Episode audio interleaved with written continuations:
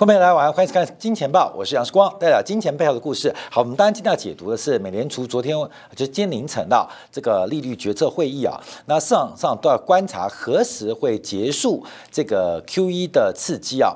那在昨天晚上，其实鲍威尔给出的信息并不多，在市场的预期当中，那目前等待的第一个是美国国会针对二零二二年的这个财政预算，那更急迫的是债务上限的调整，那更更急迫的是美联储官员的提名跟鲍威尔自身的。连任提名，但都得不到啊，都拿不到。所以目前啊，这个市场上都在关注美国国会的一个发展跟动作。呃，不管是二零二年的一个新的经济计划，还有债务上限能不能提高？那另外，鲍威尔还有美联储缺席的一位理事，能不能顺利被拜登给提名？那这个特别是鲍威尔的提名，从八月份。拖到九月份，现在看样子要等到十月份，那这是个非常不寻常的举动。为什么拜登迟迟不愿意，呃，提出这个呃连任的提名权呢？给参议院来进行讨论呢？所以这个鲍威尔的任期到明年年初啊，大概就一月底二月初啊。所以事实上，鲍威尔的任期的急迫感非常大。那目前又没有其他的主要人选，除了那个布兰布雷纳德啊，那个比较算是民主党鹰派的官员，但。会不会提名鲍威尔，先变成一个市场的悬念？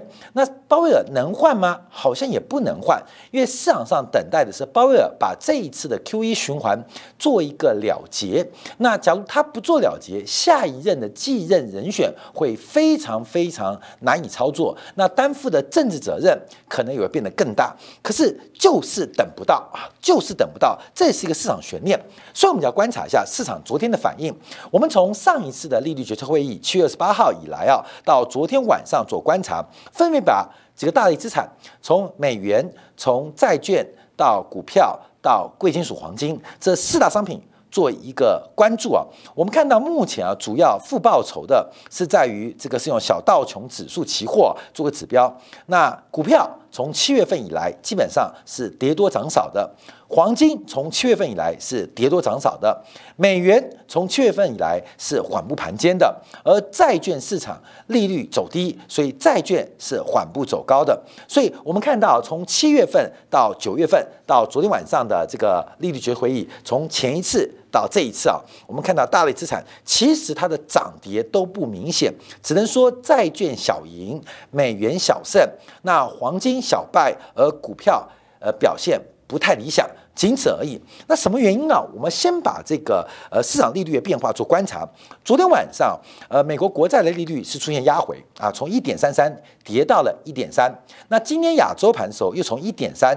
站回了一点三三，那我们怎么解读从七月二十八号以来做观察呢？观察七月二十八号从这边啊，从这边啊，这个我们就把它画出来啊，这个基本上要大家画出来啊，就这这个框框，这个七月二十八号以来，就七月二十八号是上一次的利率决策会议，我们看市场利率的变化，先从名目利率做观察，名目利率从七月二十八号的一点二四到昨天晚上的一点三，基本上是弹升了六个 BP。是弹升了六个 BP，那这个利率弹升，我们分成两个呃，这个破开来啊做分析，一个是通胀预期，通胀预期是掉了十三个 BP，而实质利率是大幅的攀升了大概十九个 BP 啊，观众要注意哦，所以我们看到利率走升，从上一次的利率决策会议到这一次到昨天晚上美国国债的表现，这两次当中。这个中间间隔，美国国债的名目利率市场的利率水平水平是往升抬高了六个 BP，也就是零点零六个百分点。但其中差异最大的是通胀预期出现非常非常明显的一个滑落，而实际利率逐步的。脱离了深度负利率的结构，那这边就会变成啊，就这个结论，说为什么股市跟呃这个黄金表现不佳，主要就是从七月二十八号到现在为止，实质利率的弹升影响到了，包括了像固定收益的，像这个黄金啊，就零收益的黄金，像是成长股的估值都受到影响。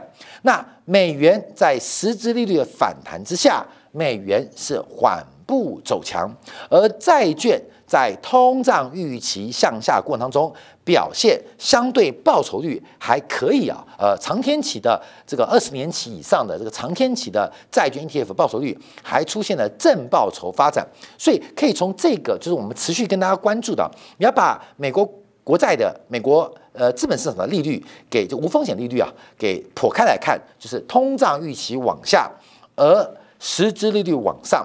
那这个非常非常特别的地方是，美国 GDP 的增速正在下滑，跟实质利率的回升出现了背离，很特别啊。因为实质利率长期就是代表一个国家的生产力跟 GDP 的潜在的产出缺口，所以我们看第一个变化。就是实质利率往上回升，可是我们看高盛三度调降美国 GDP，包括了昨天晚上这个美联储也调降了美国 GDP，所以变成 GDP 往下，可是实质利率反而反弹。那看通胀预期，那通胀预期也出现背离，商品原物料在原油不断的走强之下，包括了 CRB 指数在目前维持高档，甚至不断创高。而商品原物料走高，又跟通胀预期出现背离，所以从通胀预期、从实质利率都跟它潜在的价值出现了一个非常特别的背离现象。哎，那变成负负得正了吗？所以这两个背离，一个玩通胀预期，一个玩实质利率，其实都出现非常诡异的一个情况。官们听懂吗？再讲一次啊，长期实质利率。观察的是一个国家，一个国家实质利率，其实反映的就是它潜在的产出缺口，也就是潜在的 GDP 的这个增增长率。所以，实质利率实际上跟 GDP 长期来讲是高度正相关。可是现在出现背离，那通胀预期当然就可以跟通胀正相关嘛。可是通胀预期往下。可是商品原物料行情并没有明显下滑，甚至在能源相关的商品是不断的走高，所以我们提到这个整个结构都出现了背离发展。那这个背离发展会出现什么样的一个发展呢？然后结论呢？我们先看到昨天晚上这个鲍威尔在美联储的呃这个会议公告这个结束之后的记者会。那当然呃这个观众问的呃这个记者问的非常多问题啊，包括呢恒大的问题也问到了，都有问到，越现中国对于全球的。影响力越越大，你像台湾基本上把这个昨天台北股市的大跌，全部是归咎于中国地产商这个出现债务危机啊！想不到这个中国的这个打喷嚏。台湾重感冒啊！台湾的媒体啊就很特别啊，完全忽视到美国债务上限，在国会目前的冲突跟潜在的担心，把所有台北股市下跌原因归咎于中国恒大的债务危机，也就是台湾所有媒体心里面都有数，就是中国打喷嚏，台湾重感冒啊，这是呃媒体的解读啊，就美国重感冒，台湾。没感觉啊，所以基本上我们看这个昨天的媒体就很特别，全部都这样解读啊。所以呃，这个昨天记者也问到了鲍威尔有关于恒大的事情啊。当然，他基本上对于恒大相对来讲是比较乐观的，特别是系统性发展的一个变化，我们做关注。那特别要提醒观众注意到，因为最近啊两天啊，中国的地产股反弹，但我们还是要特别注意到，因为地产的问题是金融问题，不是房地产的供。跟需求问题，不是房地产盖的多不多，需求好不好，纯粹是个金融问题，所以要特别观察恒大危机的重点在于银行股的股价。那我们看到地产股虽然连续两天反弹，可中国的股份制银行，特别我们抓了一个指标，就是招商银行的股价，确实出现这两天有点缓步走弱。探底的变化，那这是个很大的风险哦。所以恒大的危机在今天，恒大股价从昨天晚上 ADR 到今天港股挂牌，涨幅是暴涨啊，涨幅从两成到四成不等啊，基本上就死猫跳。但真正危机解除了吗？要看中国商业银行的股价，这是个很重要重点。好，我们回到美国做观察啊。那他提到这个鲍尔提到，通胀已经取得实质进展，是时候 taper 了。那最早有可能在十一月份来进行宣布。这几天大家关注的就是整个欧洲啊，包括了加拿大，这属于 G10 国家啊。因为在美联储昨天没有做任何表态之后，今天 G10 啊，十大工业国家 G10 的挪威忽然宣布升息，把利率从原来的百分之零升高到百分之零点二五，而挪威央行表达了在今年底不排除不排斥会二度升息，而很特别哦，挪威央行的政策并没有理会昨天美联储对于利率对于 taper 呃没有做出更多的鹰派表示的前提之下。它是出现了一个升息动作，那现在要观察，因为加拿大央行之前透露出过风声啊，也就是等到刺激结束就会加息，不会等到 QE 缩表啊。观众要注意哦，taper 啊，taper 基本上就是整个这个呃这个英文翻译就是呃呃扩张的结束啊，所以我们看到这个就是刺激结束之后，还不会等到资产负债表的自然到期的缩减。就会直接加息，这是加拿大央行给出的一个非常明确的方向哦。而英国选择的方向是直接开始 taper，所以我们看到现在西方国家的央行基本上不太同调。英国已经启动了减码刺激，挪威央行是直接做加息，加拿大央行说 taper 结束马上就会升息，不会等待 Q 一的存量。，Q 一累积的存量逐步萎缩之后再升息，所以出现了三种版本、三种路线图、三种路线图。那这三种路线图，我们就要观察。昨天晚上鲍威尔提到的，那明今年十一月。宣布，呃，这个可能结束刺激，那需要大概预上预下八个月，十一、十二月，那明年六个月，八个月，那八个月怎么减减？呃，这个缩减刺激呢？大概就是目前每个月购买国债是八百亿美金、七百亿美金、六百亿美金、五百亿美金，一直到顺到零，而 MBS 啊，这个资产抵押债证券化商品啊，从四百亿、三百五十亿。三百亿、两百五十亿到零，所以预估是要花八个月的时间，缓步啊，把这个刺激的方案给退出。好，到了明年六月，Q E 退出了啊，这个刺激退出之后，那干嘛呢？上一次的经验是等到美国资产负债表开始出现自然的下滑，也就是 Q E 完全退场，这个刺激是增量，但增量会留下存量，等到存量。随着美联储持有的债券到期，持有到期就基本上钱收回来，呃，这个债券呃还给你啊，关本债券就还给你，所以会等待。美联储资产负债表的下滑才开始升息，可是从挪威央行、从加拿大央行、从英国央行动作，感觉这一次西方世界的紧缩可能不会等到数量上的结束，而会直接从资本利率市场的价格端来进行紧缩的动作。所以现在倒推啊，应该是十月份宣布，因为十二月份的几率很低。月十二月份基本上是美国的新年，就是耶诞节。那一月份做动作，过去的经验也不完整。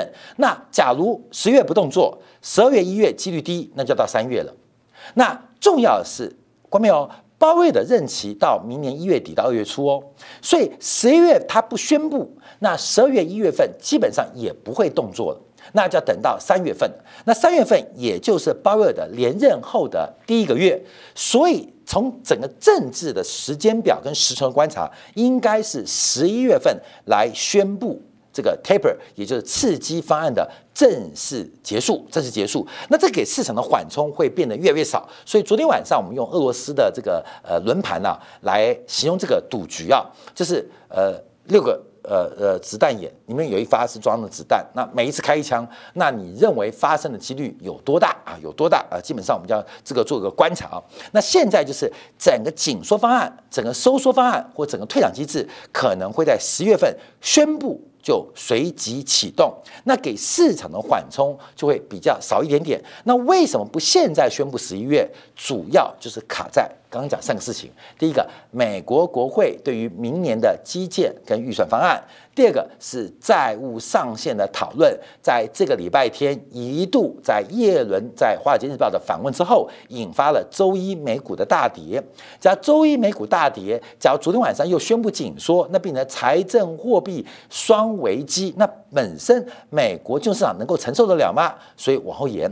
那第三个是鲍威尔没有连任的提名权，他现在他的身份就是一个看守主席。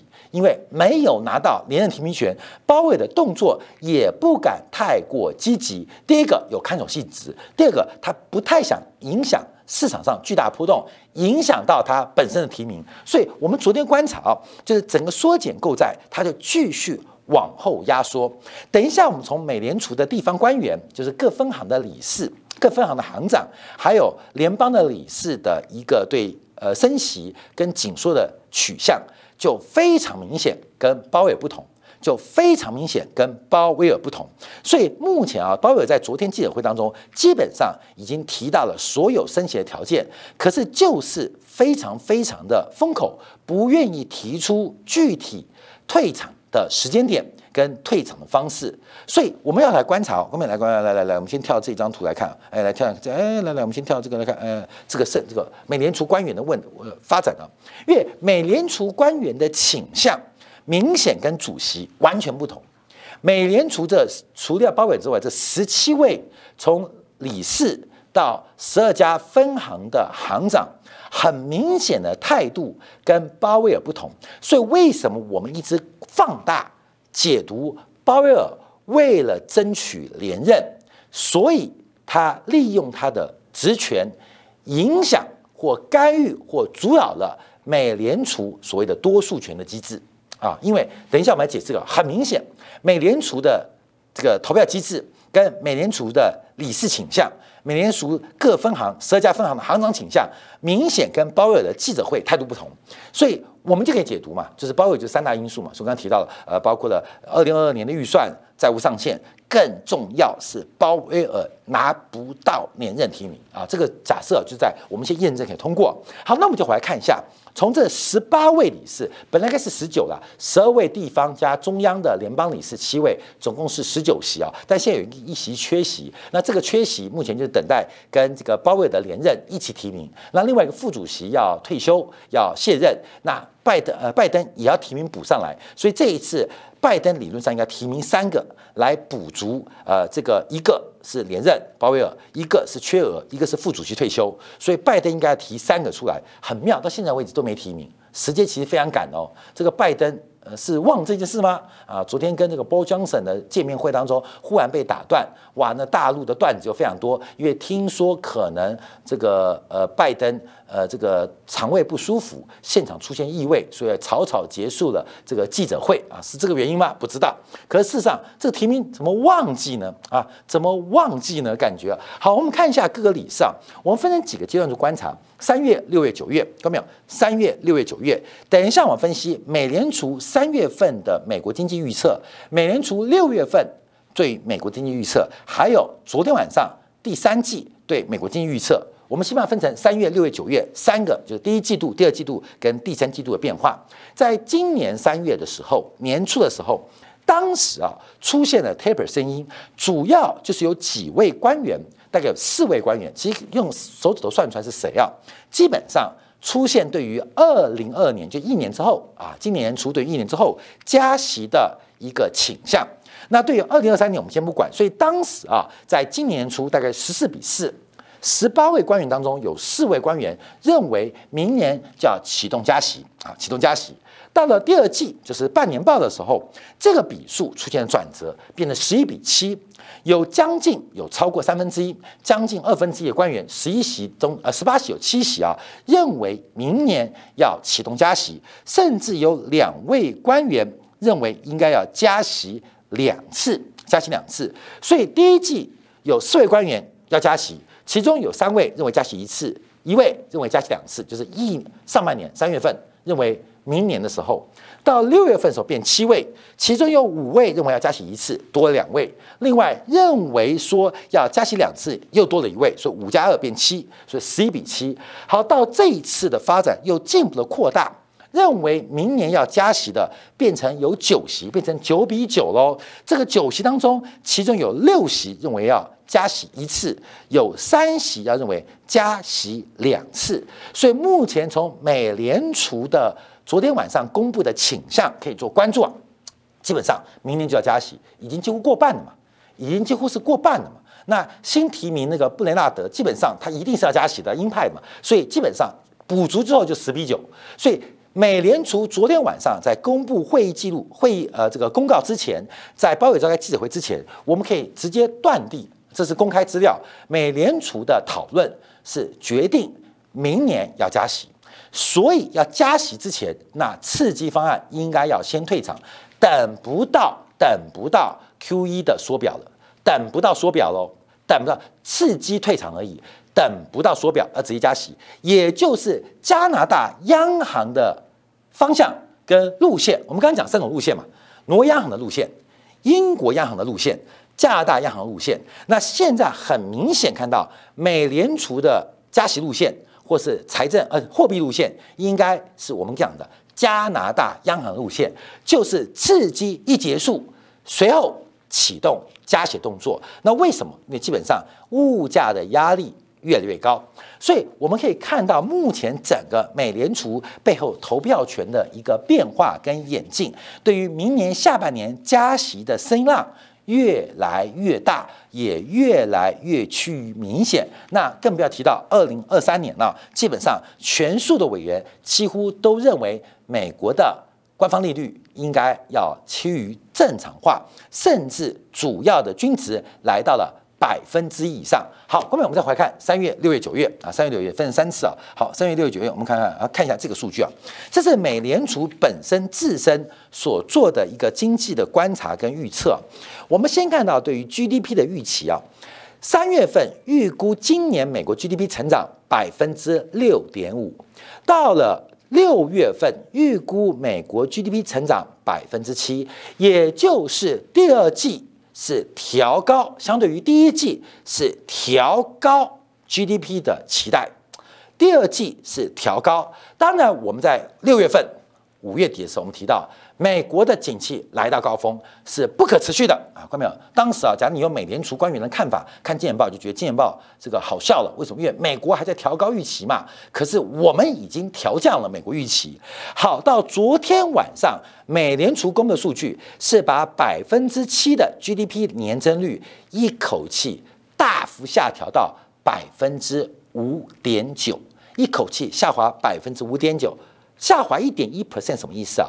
大概约莫是两千四百亿美金的所得跟增量的消失，约莫是两千四百亿美金的 GDP 的增量消失不见。好，关面两千四百，所以我们六月份跟美联储反向，那值多少钱？值两千四百亿美金啊，可以这样讲。所以第一季预估六点五，第二季预估百分之七。昨天公布只有百分之五点九，所以美联储也开始大幅下修美国 GDP 的增长。那为什么下修？那主要观察的是资本支出，还有劳动就业。到底出现什么样问题？因为美国目前的零售销售在消费的情况当中是非常非常热络的嘛。我们之前不做专题吗？美国每个月零售销售总规模每个月超过六千亿美金，甚至达到六千两百亿美金，是不可持续的。那这个不可持续代表是个融景嘛？美国的消费没有问题啊，美国政府的开支会碰到债务上限，那它的反身词就是政府的开支也极为惊人嘛。所以政府部门疯狂的花花花，家户部门疯狂的买买买。那为什么美国 GDP 不增，反而出现调降动作？那关键就是企业部门出了问题，出了差错，还有海外外部需求对于美国经济的这个渴望，美国产品的渴望出现了一些变数跟拦阻，所以出现下修。那二零二二年。啊，第一季是三点三三 percent，第二季是三点三三 percent。那昨天是上修到三点八 percent，因为为什么？因为把二零二一年大幅下修嘛，所以基期偏低的情况之下，所以美联储在昨天是调高了二零二二年的预估。可是也提供很重要数字，美联储认为美国长期 GDP 的成长大概只有百分之一点八。只有百分之一点八，这个百分之一点八就很重要，它就跟实质利率有关。等一下，我们要把这个长期的百分之一点八美国经济的成长率带到原油市场，准备突破创高来进行分析啊。好，另外针对啊物价数据还有做分析啊。那三月份预估是二点二 percent，到了六月份调高到百分之三，到昨天晚上调高到百分之三点七。所以我们看到这个 GDP 的增长增速。出现了往下的修正，可是对于物价的这个看法却是每一季度每个月份逐步的调高，甚至不仅调高二零二一，也把二零二二给调高。从今年第一季预估二零二二年预估明年百分之二，到第二季预估百分之二点一，到最新昨天晚数据预估到百分之二点三。所以，呃，严格来讲，GDP 下修，物价调高，美国碰到。停滞性通膨的压力跟现象就越来越明显。那这时候怎么办呢？我们看一下昨天晚上的声明稿的变化。因为昨天的声明稿，基本上没有什么改变啊，跟七月份的很雷同。唯一改变呢，就是所谓 overnight RRP 的交易对手，从原来每个交易对手每天八百亿的额度上修到。一千六百亿的额度。好，观众，我们看昨天晚上美国的这个隔夜逆回购的工具，隔夜逆回购工具连续第三天刷新历史新高，也就是代表市场上的流动性严重过剩。流动性严重过剩，那你说这流动性为什么不去买股票呢？这流动性为什么去买房地产呢？相反的，我们看到这个流动性从股市跟房地产给抽出来，这观众要特别注意哦。这个流动性不仅没有顺向的往资产。呃，这个商品来流动，甚至出现了一个回回购或这个回笼潮的味道。所以，当昨天晚上美联储把个别交易对手从每天限额八百亿美金调高到一千六百亿美金，我们现在就要估计啊，这个所谓的 overnight RRP 隔夜逆回购的工具，它的报酬率只有百分之零点零五，可能会在今年第四季来到两兆的规模。来到两兆的规模，这是变成一个非常特别的结构，就是美国大量的印钞，美联储的资产负债表大概有将近八兆啊，超过八兆，大概现在八点二兆，但回笼的速度远远快过 Q E 的速度，美联储现在资金回流的速度远远快过 Q E 的速度。我们看一下，现在是九月、八月、七月、六月、五月、四月，从四月份开始，这过去的五个月市场上。平均每个月是用两千四百亿美金的规模回流到美联储的这个逆回购的工具或逆回购的余额户头，每个月资金回流两千四百亿，美联储每个月放出一千两百亿，啊，你懂意思吗？每个月每年放出一两百亿，这像什么？像黄河。后面大家对于这个大陆黄河啊，黄河之前啊，这个前几年啊断流非常严重。黄河现在啊，这个水是大问题。过去我们对黄河都是呃这个水灾，就是呃呃洪泛啊，大量的这个洪水让黄河很难搞。过去几年，前几年黄河最大问题是断流，就是黄河的水不够，黄河的水不够，让黄河的生态跟黄河其他不管是运输啊等等的功能全部消失，黄河的河床几乎变成沙漠。啊，你看环保治理都出现大问题，什么因素？就是上游放一千两百亿，可下游填回两千四百亿，就是整个市场的流动性变成了非常非常的诡异啊！这个特别观察啊，所以美国目前的 Q E 政策还有多大的效用？其实应该已经结束了。从市场上的资金存量的变化，其实已经结束了。那么这个现象也可以反映在股市当中。所以为什么过去三个月全球股市虽然在高档震荡，可是很难做出有效的突破？全球的股市在高档震荡，却很难出现有效突破；全球的债市在高档的震荡，却也很难出现有效突破。黄金已经脱离高档，而且是摇摇欲坠。所以我们可以解释啊，全球的资金资本存量或流动性的这个发展，正在出现一个量缩的环境。这个量缩并不是交易的意愿下滑，而是整个市场的流动性其实已经出现一个转折。而这个转折，在美国目前两党的政治的这个呃这个争争端之下，变成让鲍威尔很难。做出决策跟发展啊，所以我们现在看一下美元指数啊，美元指数昨天晚上走高，但今天亚洲盘啊下午盘出现拉回，还是要关注美元指数会什么时候做进一步的转强跟发展，因为我们特别在昨天也讲到了周线啊，因为美元这个大型的一个平台，它整理的时间已经非常非常的久了，所以从美元指数的角度观察，要特别来特别掌握跟留意。好，最后我们就要提到了一个关键的时间。啊，就是升息潮，因为我们看到在今天，在昨天晚上，第一个是拉丁美洲的巴西央行大幅的出现了加息动作，不甩美国呃观望的态度，出现加息，这是金砖国家的大喜国家。